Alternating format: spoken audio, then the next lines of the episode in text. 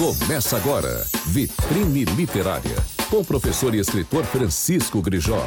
Tudo sobre literatura contemporânea, temas, autores, obras, debates, análises, curiosidades e bate-papo com autores e editores. Olá pessoal, tudo bem? Mais uma edição do Vitrine Literária com Francisco Grijó e eu continuo sendo Francisco Grijó. Nós estamos aqui na TV Vitória, pelo YouTube e pelo podcast do Folha Vitória. Hoje nós vamos bater um papo sobre autores de estreia, ou seja, aqueles indivíduos que têm um livro engavetado, ou um livro na cabeça, ou um livro em execução, mas não sabem o que fazer com ele. Terminam, não terminam, edito, não edito.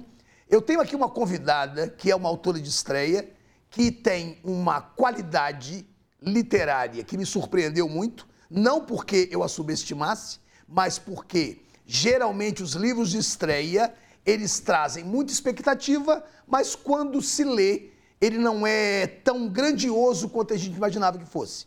Eu me enganei com o livro A Noiva de Paris, de Marcela Neves, ou Marcela Guimarães Neves, que está aqui ao meu lado, mas com quem eu não vou conversar de imediato, não. Antes eu quero trazer para todos os que ouvem e para todos os que veem uma questão muito importante que é ser um estrangeiro numa terra estranha. Quando eu falo ser um estrangeiro numa terra estranha, não significa ser necessariamente um indivíduo de um país em outro país. Pode ser também um indivíduo de um estado em outro estado, sofrendo todas as intempéries naturais ou que embora naturais, não são consideradas justas em relação ao indivíduo que vem de fora. Nós vamos discutir isso porque o livro sobre o qual nós vamos conversar hoje e a autora com a qual nós vamos conversar é uma autora que tem a experiência justamente nessa ideia de fazer literatura sobre uma experiência fora do país. A Marcela Guimarães Neves é advogada, a Marcela é mestra em direito, a Marcela é uma escritora. A Marcela eu conheci há muito tempo. Ela, é, ela, ela vem de uma família de intelectuais. A mãe e o pai são figuras proeminentes na leitura e na confecção literária. São figuras que têm um conhecimento muito grande de literatura. Ela tem um irmão que escreve e ela também resolveu, depois de tanto tempo, ela resolveu publicar este livro que está aqui, a Noiva de Paris. Como nós estamos trabalhando um programa que fala basicamente sobre literatura contemporânea, nada mais justo que a gente conversar sobre um livro que acabou de ser lançado. A Noiva de Paris foi lançado há menos de um mês. Um lançamento muito concorrido na Biblioteca Municipal, um lançamento que teve é, é, muita repercussão no mundo literário, porque é um livro de extrema qualidade. Eu li esse livro em um dia, num tapa só, porque eu, eu queria muito conhecer o livro e eu queria muito trazer a Marcela ao programa. Então, nada mais justo que eu lesse o livro dela, do qual eu gostei bastante. Marcela, muito obrigado por sua presença. Sei que você, neste momento, estaria trabalhando, então você fez uma deferência em participar aqui do Vitrine Literária. E eu começo, antes de você falar qualquer coisa, eu começo fazendo uma pergunta a você. Esse seu livro, A Noiva de Paris, quando se lê o título A Noiva de Paris, pode-se pensar que é uma noiva que está em Paris. Mas pode-se pensar também que Paris é o noivo dessa noiva. Explica pra gente esse título. Primeiramente, eu gostaria de agradecer, quero agradecer imensamente o convite. Para mim, é uma honra estar aqui com o meu professor de literatura, porque Ex, sempre será. Ex-professor. meu professor de literatura, imenso professor, grandioso, que realmente, assim, me fez é, descobrir tantas, tantas coisas, tantas maravilhas, né? as maravilhas da literatura também.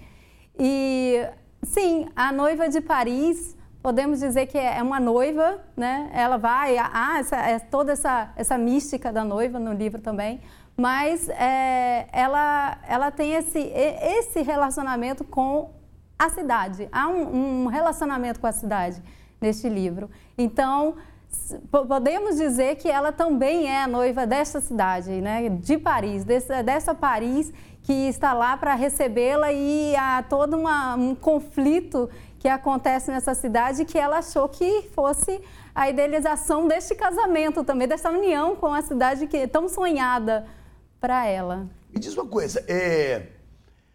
a ideia de noivado é uma ideia de pré-casamento, uhum. né? que é um casamento que pode haver ou não haver. Sim. Esse casamento no livro A Noiva de Paris, me parece que ele se realiza. Ele se realiza, mas ele depois se desfaz. Não, não, gente, não estou dando spoiler, não, tá? Na verdade, estou até tentando fazer com que vocês é, entendam que é um livro complexo, tá? Na hora de ler, é preciso ter muita atenção a essa leitura. Mas a minha pergunta para você é essa: é, é um casamento que se desfaz ou é um casamento que se eterniza na memória, se eterniza no costume? Sim. É, a visão é, sobretudo, essa de, de uma eternização, vai dizer, né, dessa eternidade, dessa união com, com essa cidade, mas também com toda essa idealização de vida que ela procura, ela, ela deseja e que por conta né, de várias situações no livro se realiza, talvez, em muitos pontos mas há muitos percalços também. Mas há esse desejo de união e, e, acredito que ele permaneça eterno nessa visão da personagem também. Você morou em Paris durante muito tempo, né? Você estudou em Paris Sim. e há uma personagem no texto chamada Sofia que me parece ser tem alguma coisa de autobiografia. Mas é interessante porque também aparece uma personagem chamada Marcela.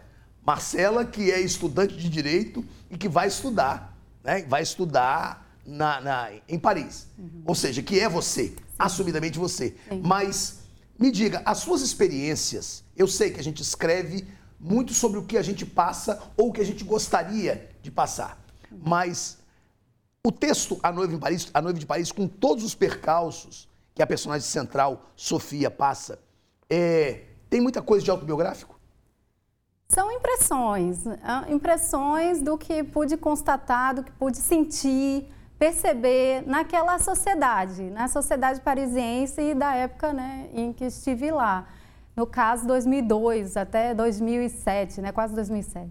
Então, foi uma a minha impressão. Mas eu me coloco na história justamente porque não é a minha história, não é autobiográfico. É claro que essas sensações, todos esses elementos, esse vamos dizer, esse passeio né, turístico um pouco pela, pela Paris da época, que é Paris de sempre, mas é, é podia ter essa, essa questão, justamente, é autobiográfico, mas justamente por isso que eu me coloquei como personagem, para dizer, não, não é a minha história, mas há, muito de, há muitas sensações que tive, há muitas impressões, porque acredito que o mundo seja aquele do olhar do observador.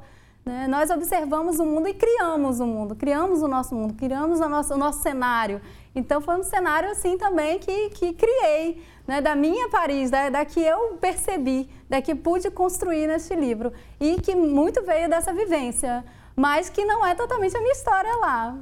é interessante, é eu, eu, eu, percebi uma coisa, me causou muita estranheza, é, o fato de que você usa notas de pé de página para explicar ao leitor o que, que é a cidade de Paris. Então, na, em, em, alguns momentos, eu lendo o livro, falei, mas por que, que Marcela faz isso? Por que, que Marcela precisa explicar para o leitor né, como é a cidade? Como é que é a Sorbonne? Como uhum. é que é o Quartier Latin? E assim uhum. por diante. Por que, que ela faz isso?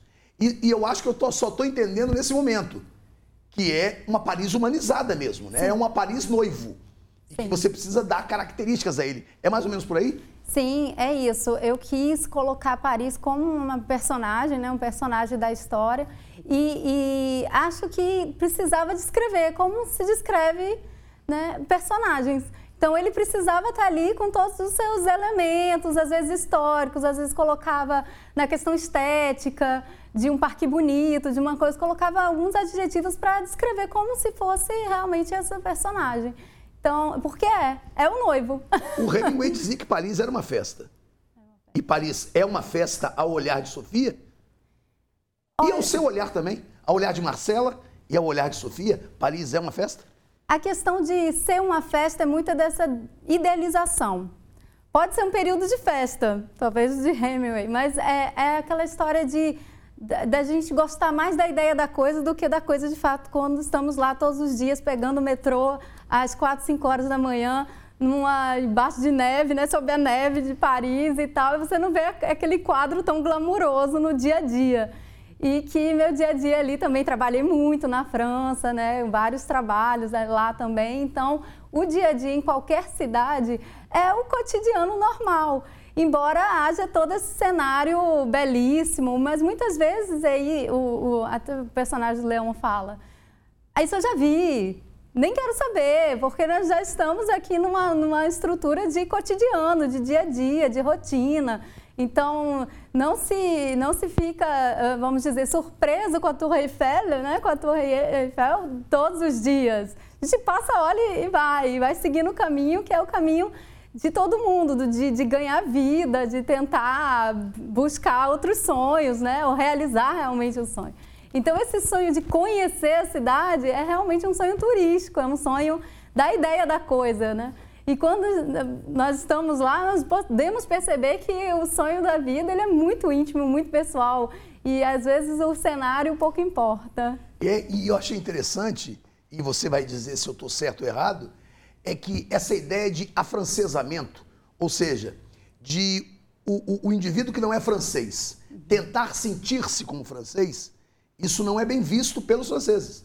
Porque há uma certa xenofobia. No seu livro você, você mostra isso. A xenofobia contra o africano, a xenofobia né, contra o marroquino, que Sim. também é africano, né? a xenofobia contra o brasileiro. Sim. Né? Essa ideia de xenofobia traz uma ideia sensacional no livro, que é a marginalidade.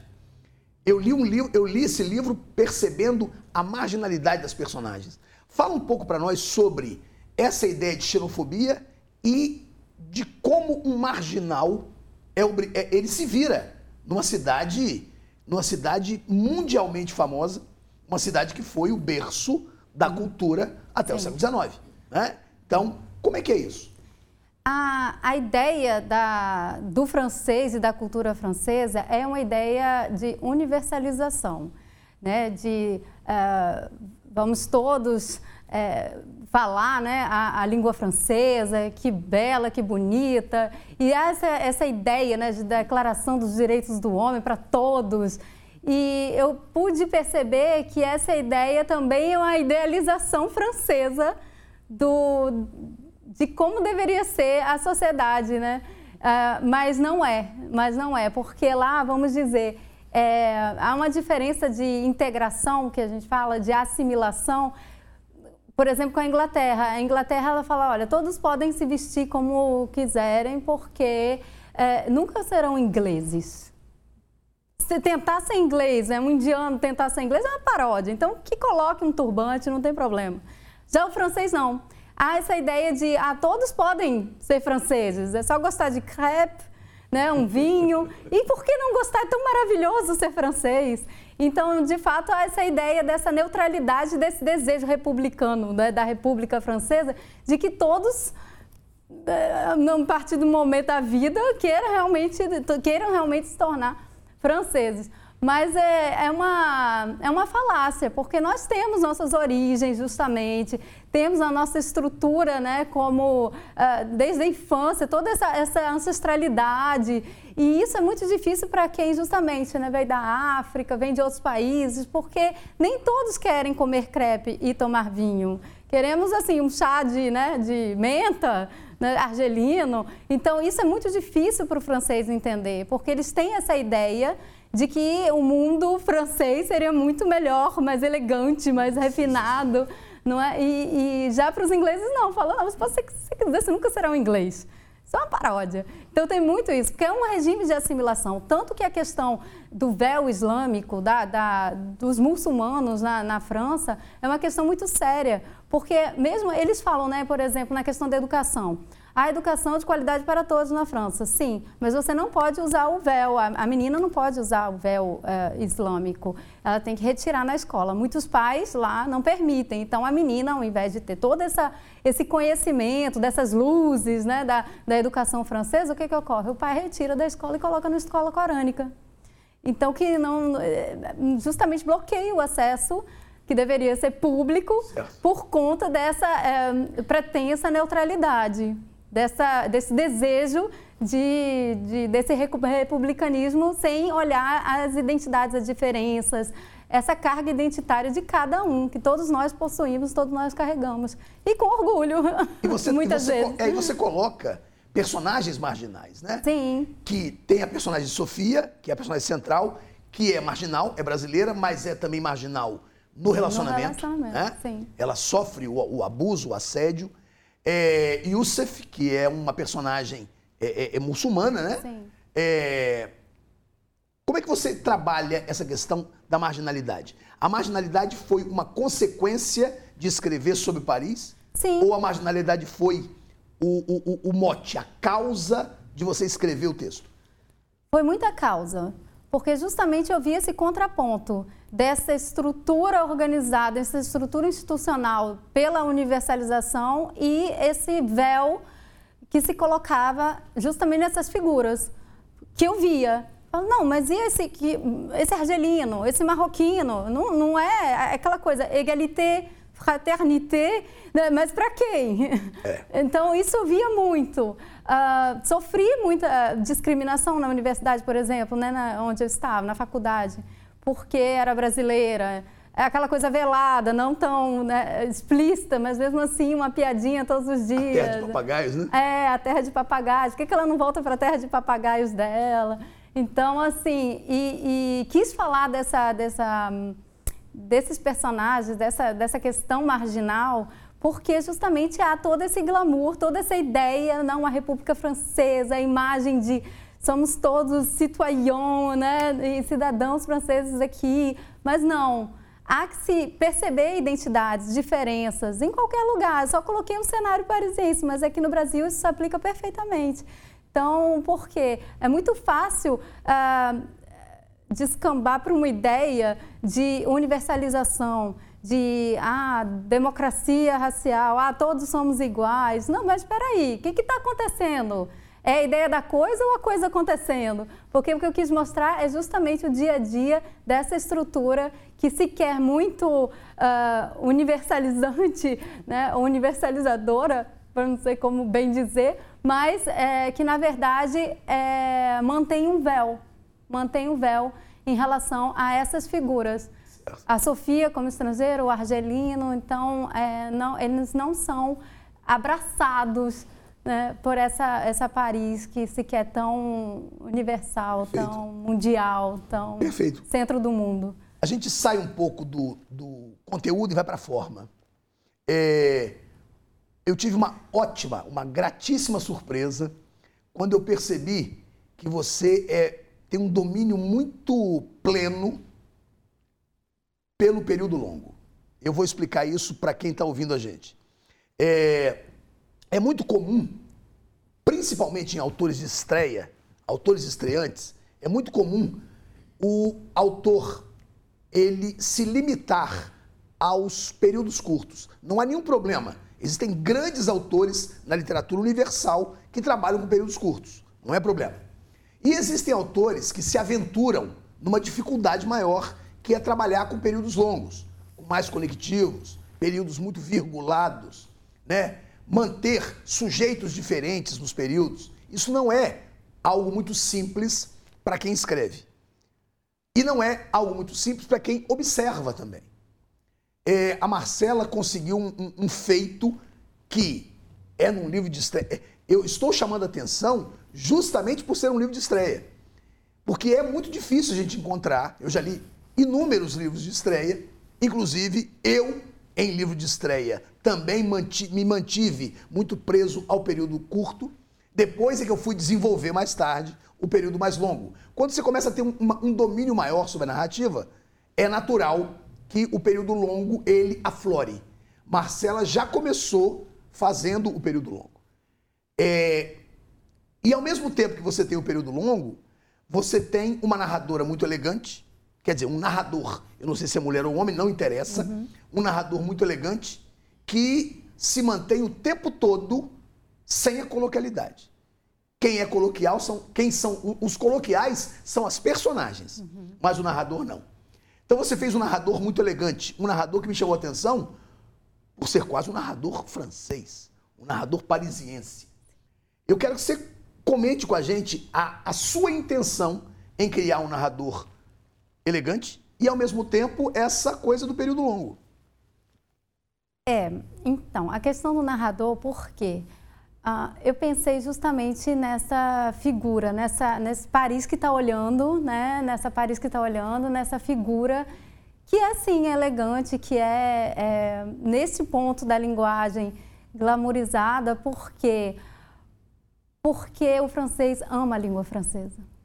A língua é muito importante. Todos querem falar muito bem o francês. Não importa a estrutura social, o trabalho da pessoa, todos gostam de dizer que falam muito bem francês. E, e eu quis trazer isso também para o narrador, para o português, vamos dizer, né? Para esse, esse narrador que está narrando em português. Dessa, desse amor pela língua, dessa ideia de, sim, uma língua elegante, uma não, que claro, eu adoro livros de todas as formas, com todas as linguagens e vejo é, esteticamente muito valor. Mas eu quis trazer esse amor da língua, esse amor pela, pela língua também para nosso contexto. Ótimo. Muito bom, Nesse... muito bom. É, Marcela, me diga uma coisa aqui. É, quem quer adquirir A Noiva de Paris, lançado recentemente, como é que busca? Internet ou compra em alguma livraria. Onde está o livro A Noiva de Paris? Está na editora Pedregulho, no, pelo site da editora Pedregulho, www.editorapedregulho.com.br, podemos adquirir o, o livro não, A Noiva não, de Paris. Só, só se compra pela Pedregulho? Olha, eu já estou já fazendo a segunda edição, né? Porque acabou. Ótimo. Não, não, se compra com você diretamente? Pode comprar comigo agora, é porque é vai chegar. Como é que faz? Pra, pra Bom, é, pelo seu Instagram? Pode ser pelo Instagram, que é Marcela Geneve 7. Só Marcela Geneve 7. 7. Um directzinho lá, a gente resolve. Ótimo, ótimo. Marcela... Mas, Posso falar só da questão do período longo? Claro! Ah, é? Não, você não respondeu. Exatamente. Eu pergunto é. e não me satisfaço com a resposta. Vai. Porque a questão, só para marcar, nessa questão da linguagem, lembrei-me de Proust, que usa justamente é. essa, esse período longo. Então, claro, né, visando, né, pelo menos lembrando, mas nunca Proust, né, Proust, ah, né? É, é, né? um mas ícone, assim, né? é um ícone. Mas é aquela coisa, é uma lembrança para dizer, lembrei do, de um dos grandes da, da é, literatura o, o, é, o, eu só li, eu não, não li Jean Santeio, uhum. mas eu li Em Busca do Tempo Perdido e li assim, levei 10 anos para ler todos os sete livros. Eu não li todos, é, mas li alguns. Eu, eu li, o, o Pucci era um grande criador de personagens, uhum. né? As personagens prussianas são, são maravilhosas, são, são personagens eternas. Mas você criou alguns personagens aqui que são muito interessantes principalmente no que diz respeito à ideia de casamento. Porque a relação entre a personagem central e o marido, que é uma relação abusiva, uhum. né, é um tema muito, muito atual. Quer dizer, sempre foi um tema Sim. recorrente no dia a dia, né? no século a século, na semana a semana. Verdade. Mas agora a gente está dando mais, está tendo um olhar uhum. mais, mais atento a isso e você aborda isso bem. Nós estamos acabando nossa entrevista, eu quero que você fale isso rapidamente. Sim, o tema do casamento, justamente essa questão do noivado, casamento. Então, trouxe é, alguns elementos em relação, pra, na verdade, para essa conversa. O que, que é o casamento? Essa imagem do casamento como estrutura obrigatória para algumas pessoas, como um elemento totalmente dispensável para outras. É, o, o que, que é o casamento, principalmente na questão da mulher porque é, essa, esse elemento, esse casamento, ele perpassa muito o universo feminino.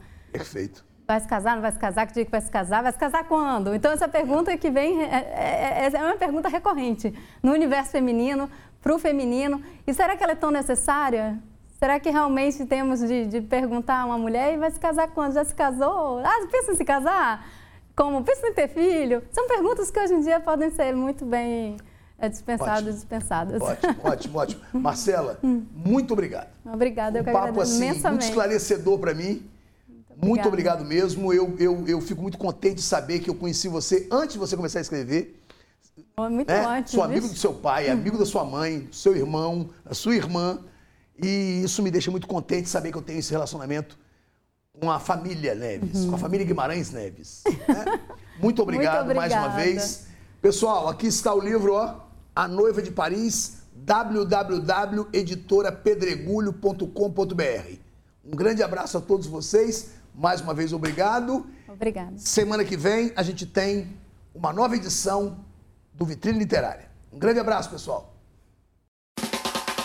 Você ouviu Vitrine Literária, com o professor e escritor Francisco Grijó. Tudo sobre literatura contemporânea, temas, autores, obras, debates, análises, curiosidades e bate-papo com autores e editores.